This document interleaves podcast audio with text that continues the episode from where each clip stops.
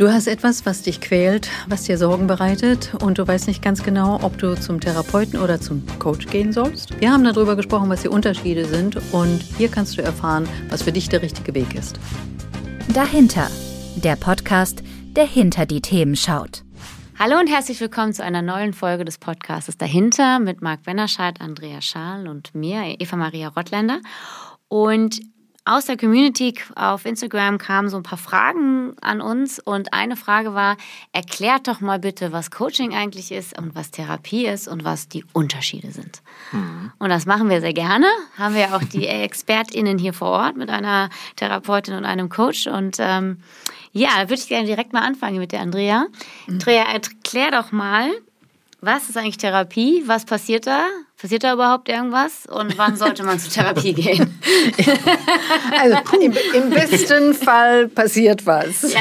Wir wissen noch nicht genau was. Ja. Also es geht erstmal sowohl bei Coaching, nehme ich mal an, als auch bei Therapie um Veränderungsprozesse. Mhm. Es geht darum, dass etwas in meinem Leben nicht so gut läuft, mich vielleicht behindert oder mich vielleicht nicht dorthin bringt, wo ich hin möchte. Ich nicht mhm. das erlebe, was, was sich äh, bereichernd und positiv für mich anfühlt. Mhm.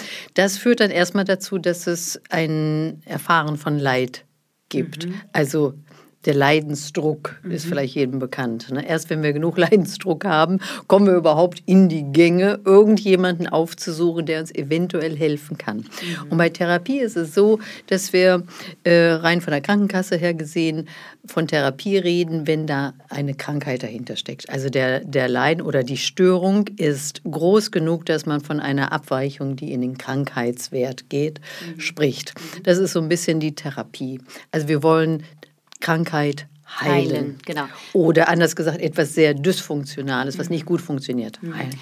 Genau, und dafür gibt es ja dann, du hast es jetzt gerade angesprochen, da, Therapie ist ja dann in dem Sinne angedockt an das medizinische System und mhm. orientiert sich dann an dem ECD-11, also an dem mhm. Katalog, der dann für diese Störungsbilder bestimmte Kriterien beschreibt und genau. das Diagnoseinstrumentarium. Mhm. Und das heißt, in Deutschland ist es so, dass wenn man zur Therapie geht und einen Therapieplatz hat, mhm. dass der dann von der Krankenkasse bezahlt wird.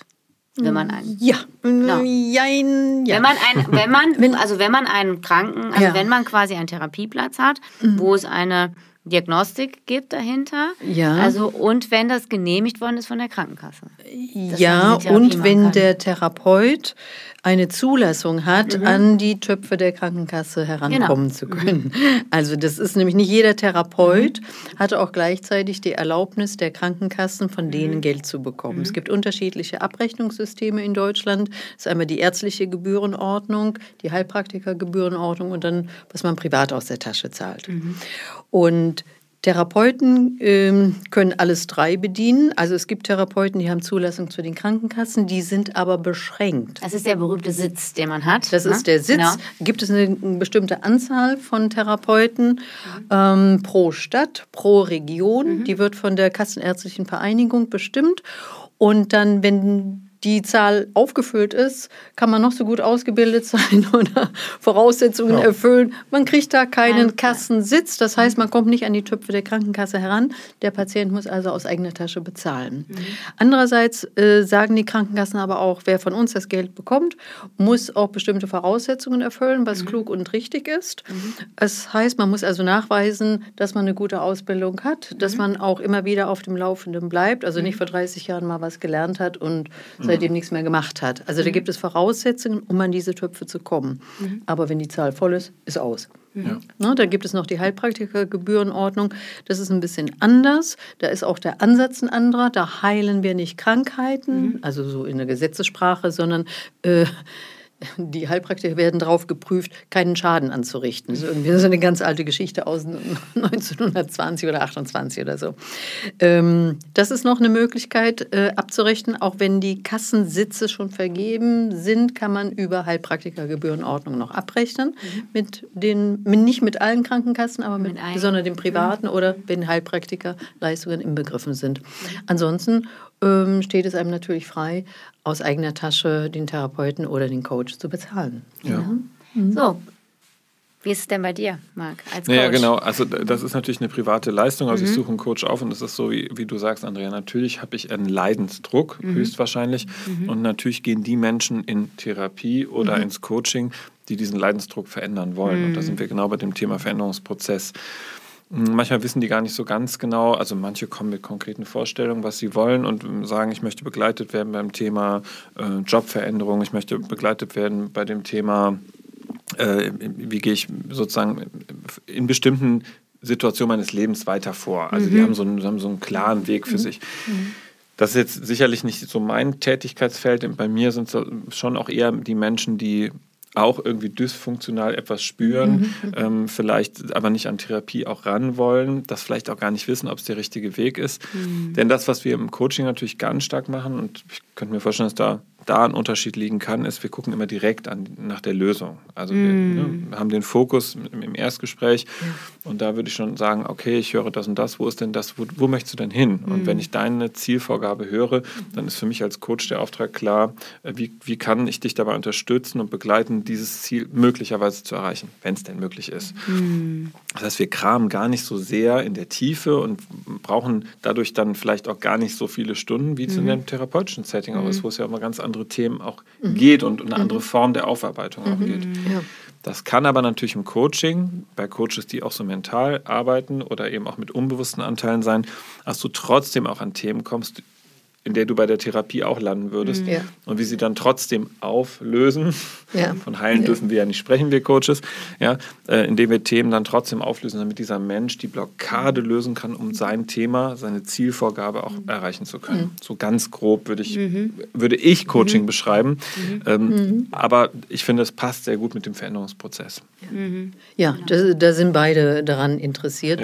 Und ich glaube, wir machen und bearbeiten auch äh, sehr ähnliches, wenn nicht gar das gleiche, nur vielleicht in unterschiedlicher Gewichtung. Mhm. Während du vielleicht hauptsächlich so nach vorne guckst und mhm. sagst, wo willst du eigentlich hin und wie kann ich dich dabei unterstützen? Das ist natürlich bei mir auch. Ich komme ja nicht hin, wir machen nur äh, irgendwie. Äh, Dinge aus der Vergangenheit, ohne dass sie einen Bezug in der Zukunft ja. haben. Aber in der, in der Behandlung selber ist der Schwerpunkt ein anderer. Also ich gucke sehr wohl ganz gezielt danach, was hat dazu geführt, wie sind die inneren Strukturen gewachsen, mhm. die heute das dysfunktionale Verhalten oder die Glaubenssätze produziert haben. Wenn wir das wissen, äh, dann gehen wir in den Veränderungsprozess. Also wir arbeiten da nicht so unterschiedlich, nur vielleicht mit unterschiedlichen Schwerpunkten. Ja, das glaube ich auch. Äh, und natürlich machen wir das auch im Coaching. Also, äh, und ob ich das jetzt mit einer einzelnen Person oder auch mit einem Team mache, das kommt ja auch ganz stark aus der Mediation. Das ist ja so das, was ich als Anfang meiner, meiner überhaupt meiner Coaching-Fähigkeiten erlernt habe, äh, zu sagen, wie schaue ich mir an, wo etwas entstanden ist.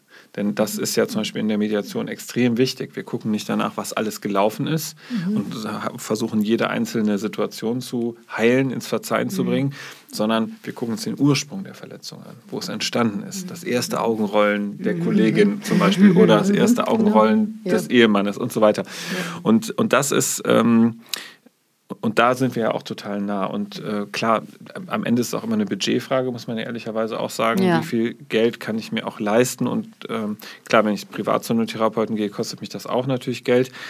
Aber ähm, im Coaching wird schon auch natürlich, äh, gibt es einfach auch eine Knappheit des, der, der Mittel. Und da muss man eben gucken, mhm. wie kann man sozusagen jetzt mit, mit den Mitteln auch zum Ziel kommen. Ne? Mhm. So, ja. Das ist mir auch wichtig, ehrlich gesagt. Ich ja. finde es auch wichtig, ähm, dass ich habe auch gar nicht so ein Interesse daran, lange mit Menschen zu arbeiten. Mir ist immer total wichtig, dass die sich schnell spüren, dass die schnell in so eine Selbstwirksamkeit kommen, dass die spüren, sie haben so viel in sich. Mhm. Und da arbeite ich oft dran. Also diese kleinen Teile mhm. auch rauszuarbeiten. Mhm. Jetzt äh, habe ich mich gerade die ganze Zeit gefragt, äh, mal so aus einer ähm, Nutzerinnenperspektive, naja, also wann wann gehe ich denn dann zum Coach oder wann brauche ich einen Coach oder wann brauche ich eine Therapeutin? Kann ich nicht einfach mit meiner besten Freundin reden, mit meinem besten Freund? Also was ist sozusagen mhm. der Unterschied, der Gewinn, den ich davon habe, ins Coaching zu gehen, in der Therapie? War äh, im Vergleich zu privaten mhm. Beziehungen, die man auch schon mal nutzt, um Dinge ja. zu klären. Mhm. Was würdet ihr dazu sagen? Ich würde sagen, redet auf jeden Fall mit euren Freunden, das ist nämlich super. Mhm. Immer da, wo wir Beziehungen gehen und auch in, in, in, ein Gespräch gehen, findet ein Reflexionsprozess in der Regel statt, mhm. wenn wir da auch offen für sind und das auch wollen natürlich mhm. und da auch offen sind, sonst braucht man es natürlich nicht machen. Aber da liegt natürlich auch die Begrenzung. Und mhm. es ist mhm. natürlich eine andere Chance, zu Andrea zu gehen und über ein Thema äh, sehr viel offener zu sprechen und dann professionell moderiert. Weil natürlich mhm. Andrea die Fähigkeit mhm. hat, das Thema dahinter auch über bestimmte Fragetechniken weiter zu erfragen. Und mhm. ich ja. möglicherweise eben auch. Und ja. da würde ich sagen, besteht schon auch der Unterschied, ob ich mit einer Freundin, einem Freund rede, die ja Teil meines Systems auch sind. Mhm. Ja. Aber ich finde, mit allen reden. Also umso, umso, mehr, umso besser. Ja, absolut. Ja, ja, Und äh, also Freunde sind auf alle Fälle der erste Ansprechpartner, Freunde, Beziehungen überhaupt. Ähm, aber das bleibt manchmal an der Oberfläche ausgebildete Coaches und Therapeuten, wir haben natürlich ein, ein Hintergrundwissen. Mhm. Also ich mhm. äh, erfahre schon aus dem Ausfüllen meines Fragebogens, Familienkonstellation, kriege ich schon eine Ahnung, was da passiert sein könnte und wo das berühmte erste Augenrollen oder mhm. der berühmte erste Schmerz passiert sein könnte. Mhm. Äh, und besonders nach vielen Jahren Erfahrung ähm, kommt das ganz schnell. Mhm. Das haben äh, Freunde natürlich nicht unbedingt, mhm. aber wir können mit dem Hintergrundwissen sehr schnell gucken, ah, da könnte das entstanden mhm. sein. Und ähm, das Hintergrundwissen ist das eine. Jetzt geht es an die Werkzeuge. Wie können wir das auflösen? Wie können wir ähm, dysfunktional, also ungute Schlussfolgerungen, die eventuell gezogen wurden oder mhm. ungute Anpassungsmechanismen, die in der Herkunftsfamilie funktioniert haben, aber jetzt nicht mehr, wie können wir die auflösen? Und dann gibt es natürlich in der Therapie und im Coaching verschiedenste Werkzeuge. Ja. Der Marc ja. hat ja schon öfters erzählt von, von Wingwave oder von Hypnose. Äh, was viel bekannter vielleicht noch ist, ist natürlich die Psychoanalyse. Mhm wo man sieben Jahre redet und alles super gut analysieren kann äh, und festgestellt hat, das bringt wenig Veränderung, also dafür, dass man so viel Zeit investiert hat. Ähm, und es gibt natürlich noch äh, verhaltenstherapeutische Prozesse äh, und was Gesprächstherapien, was sonst noch alles. Äh, das Allerwichtigste, was man Gott sei Dank mittlerweile herausgefunden hat, Veränderungsprozesse passieren am ehesten und am schnellsten dann, wenn eine emotionale Beteiligung mhm. dabei ist. Ja. Wenn wir nur reden, reden, analysieren, mhm. verstehen, das ist wichtig. Ich sage mhm. nicht, das ist doof, das ist Nein. wichtig, aber das stößt noch nicht den Veränderungsprozess an. Mhm. Ja. Und du arbeitest ja auch ganz häufig mit äh, die Menschen ins Gefühl bringen ja. Mhm. genau. und daraus dann in eine neue Richtung bringen. Das mhm. ist für unser Gehirn viel interessanter ja. äh, und es macht viel schneller Veränderungsprozesse. Und ähm, manchmal ist es ja so, wenn die Leute kommen und sagen, ich habe verstanden, was das Problem ist. Ich habe auch Leute, die mhm. waren fünf Jahre schon in Psychoanalyse. Ja. Die wissen rauf und runter, was mit ihnen ist, was die Eltern gemacht haben. Ne? Ich habe alles verstanden und trotzdem fühlt es sich noch anders Fühlt es an. sich noch so an, ja. Ne? Genau, ja, das, das kann ich nur bestätigen. Ich kann mich an einen Fall erinnern, an einen Mann, der bei mir war, der auch lange in der Psychoanalyse war. Mhm sehr, sehr, sehr viele Jahre war und mhm. ähm, kam mit einem konkreten Thema, ähm, weil es einfach ein, immer wieder abgebrochene Beziehungen gab und er nicht verstanden hat, warum es immer wieder, immer wieder in die gleiche in, die, in, den gleichen Weg gegangen ist. Mhm. Er, einfach nicht, er, er, konnte es nicht fühlen. Er hat es alles erklären können. Mhm. Und zwar genauso, wie du sagst. Aber er hat es nicht gefühlt und er hat, hat keinen Zugang dazu gefunden, was, was, was eigentlich das Problem ist. Und da haben wir tatsächlich zweimal, glaube ich, oder dreimal gearbeitet. Und zwar nur ganz konkret am Gefühl, haben auch mit EMDR in dem Fall gearbeitet, so Wingwave. Mhm. Und ähm, es war für ihn auf einmal leichter. Auf einmal ja. kam ein Gefühl raus. Und ich kann mich erinnern, dass er dann sagte, und das, das hat, hat mich so ein bisschen traurig gemacht, er hat gesagt, es kann doch nicht sein, dass ich acht Jahre mhm. in der Analyse bin mhm. und nicht zum Ergebnis komme und jetzt sitze ich hier. Ich finde das aus seiner Sicht kann, konnte ich jetzt kurz die Wut verstehen, aber mhm. ich habe ihm auch gesagt, die acht Jahre waren ja gar nicht verschenkt. Im Gegenteil. Du naja. weißt gar nicht, wo du heute sitzen würdest und ob wir an so einen mhm. Punkt auch kommen können, wenn du das nicht gemacht hättest. Aber es ist auch müßig, ja, jetzt darüber nachzudenken. Jetzt ist der Punkt gekommen, jetzt bist du im Gefühl. Das ist jetzt wichtig. Ja. Mhm. Naja, und Therapie ist ja nicht äh, eine ganz alte klassische Geschichte. Die ist ja relativ jung. Ne? Ja. Also, man darf schon sagen, Freud hat sehr viel in Gang gebracht und die Psychoanalyse hat uns sehr viel Wissen beschert. Die Auseinandersetzung mit dem Unbewussten. Dass es das Unbewusste überhaupt gibt. Dass es das, das überhaupt geht auf ihn zurück. Also das ja. hat er vor 100 ja. Jahren erzählt. Ne? Also ne? große das, ähm, Hochachtung. Ähm, Ja, und dann ist man weitergegangen, dann hat man Verhalten äh, versucht zu verändern durch Konditionierung, wie man das mit Hunden macht. Man klickert oder man gibt Leckerchen irgendwie. Das hat auch zum gewissen Grad funktioniert, aber keine, keine wirklich dauerhafte Veränderung gebracht. Ne? Und wir sind dann so ein bisschen im Nebel getappt, bis, man muss sagen, äh, der Vietnamkrieg äh, zu Ende war und viele Veteranen nach Amerika zurückgekommen sind und unter großen Krankheiten, Störungen emotionaler Art gelitten haben. Da hat es wirklich eine ganz dramatische Veränderung gegeben und der Therapieprozess ist wirklich vorangekommen. Die meisten therapeutischen Methoden kommen aus der USA und es basiert leider auf diesen Kriegsveteranen. Mhm. Da wurde auf einmal von der Regierung sehr viel Geld freigemacht, sehr viel ähm, Geld an die Universitäten gegeben, sodass geforscht werden konnte. Und da sind neue Therapiemethoden entstanden. Und da ist entdeckt worden, Veränderungen finden statt, wenn emotionale Beteiligung ist. Mhm. Und wenn wir so ein kleines bisschen Verständnis vom Gehirn haben, dann, dann wissen wir auch, wo oder können besser verstehen, womit das zusammenhängt. Mhm. Was würdet ihr denn sagen, was ist das Heilsame, was da passieren kann in einem Coaching oder in der Therapie? Ganz kurz bitte, ja, jetzt ja, auf. Ja, auf jeden was Fall ist, ganz was kurz. ist heilsam eigentlich? Also ich, ich merke, dass es, egal ob ich mit Gruppen oder einzelnen Menschen arbeite, es, es geht schon eigentlich ganz oft erstmal ums Verzeihen.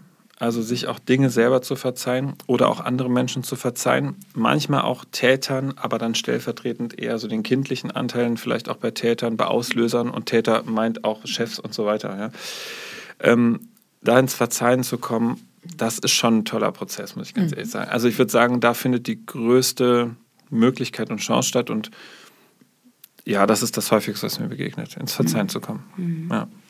Also ich würde, ja, ich würde noch dazu sagen, dass es ganz wichtig ist, dass äh, der Patient oder Klient eine Person hat, die da ist, die zuhört. Das ist ein ganz wichtiges mhm. Element, die Verbindung zwischen Therapeut oder Coach mit dem Patienten, mhm. weil ähm, wir haben irgendwo Schaden genommen und Schaden nehmen wir meist in Beziehungen. Mhm. Und Heilung findet statt in, in Beziehung. Beziehung. Mhm. Und wenn eine Beziehungsperson sich anbietet, die kompetent ist und äh, nicht wertend ist, wertschätzend ist und verständnisvoll ist, dann passiert schon sehr viel Heilung. Mhm. Und wenn dann noch die richtigen Methoden benutzt werden, auch gut. Aber das Wichtigste, das wissen wir aus den Forschungen, ist die Beziehung zu dem Therapeuten. Ja. Mhm. Oder der dem Coach. Ne? Ja. Und, dann, und, das ist auch schön. Und, wenn das gelingt, ne, dann hast du, finde ich, einen großen Teil geschafft. Und dann sind wir wieder wie bei allem, wir brauchen Beziehungen. Wir brauchen mhm. gute, stabile Beziehungen, um uns mhm. in Veränderungsprozesse geben zu können. Ja. Mhm. Richtig. Ach, und dann machen wir ja die wenn wir Beziehungen haben, dann sind auch Gefühle wieder im Spiel. Ja. Und dann kann Veränderungsprozess passieren. Genau. Ja. Das soweit. Also wir haben heute über das Thema gesprochen, was ist eigentlich Therapie, was ist eigentlich Coaching. Und wir haben festgestellt, dass ähm, im ersten Schritt der Zugang zu Coaching und Therapie unterschiedlich ist, weil es ähm, in Deutschland da verschiedene sagen wir mal, Systeme gibt und das hat etwas mit Krankenkassen und Geld zu tun. Ähm, aber letztendlich haben wir doch auch festgestellt, dass ähm, es kleine, feine Unterschiede gibt. Im Kern geht es aber in beiden Settings immer darum, um die Beziehung zwischen Klient, Klientin und Coach und Therapeutin. Therapeut. Vielen Dank. Sehr schön. Bis zum nächsten Mal. Ciao. Tschüss. Tschüss.